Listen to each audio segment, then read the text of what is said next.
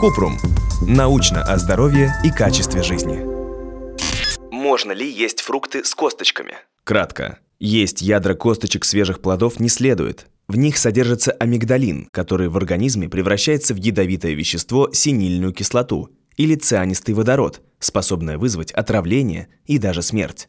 Если проглотить вишневые косточки целиком или съесть пару яблок с семенами, а также сварить либо поджарить косточки перед употреблением, вреда не будет. Подробно. В семенах яблок и ядрах косточек некоторых плодов содержится амигдалин – соединение цианида и сахара.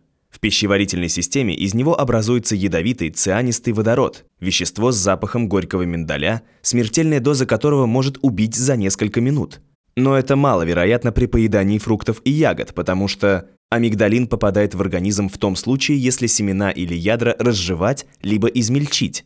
Целый проходит через желудочно-кишечный тракт транзитом. Организм человека нейтрализует цианистый водород в малых дозах, поэтому пара разжеванных семечек или ядер не нанесет вреда. Взрослому человеку необходимо съесть от 150 до нескольких тысяч измельченных семян, в зависимости от сорта яблок, чтобы отравиться цианидом а в среднем яблоке обычно 5-8 семян. Поэтому отравиться можно, если съесть сразу 18 яблок, пережевывая их косточки. Ядра абрикоса, персика и вишни крупнее, поэтому отравиться ими проще. Мужчина в Великобритании отравился тремя съеденными ядрами вишневых косточек. Смертельным для взрослого считается съесть больше трех ядер косточек абрикоса. Для ребенка младше трех лет – половину одного ядра. Точная доза, которая может навредить, не определена, так как косточки могут быть разного размера и содержать разное количество амигдалина. Кроме того, действие амигдалина усиливает вещество бета-глюкуронидаза, которого много в стручковой фасоли, персиках, сельдерее и моркови. Поэтому лучше не заедать их ядрами косточек вишни, абрикоса и других плодов. Симптомы отравления цианидом. Головная боль и головокружение, тошнота, рвота, диарея слабость, учащенное дыхание, головокружение, посинение кожи из-за недостатка кислорода в крови, проблемы с ходьбой из-за поврежденных нервов, нарушение сознания, судороги. В итоге может произойти нарушение сердечного ритма, работы печени и смерть.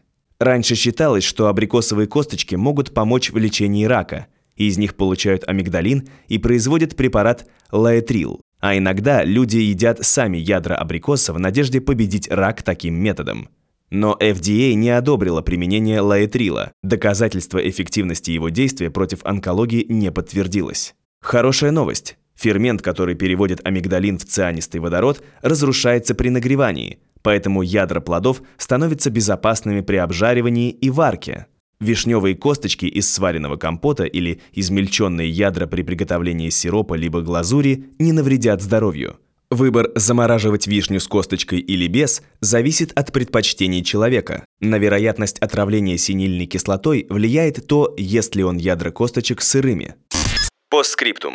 Есть мнение, что съеденные семена и косточки могут спровоцировать развитие острого аппендицита, воспаление чревообразного отростка слепой кишки. Но по результатам ретроспективного анализа случаев аппендицита остатки семечек и косточек в воспаленном аппендиксе нашли только у 8 человек из 1900. Поэтому ученые сделали вывод, что проглатывание семян не приводит к аппендициту. Тем не менее, есть их не рекомендуется. Если у вас есть вопрос, пишите нашему боту в Телеграме регистратура Купрумбот.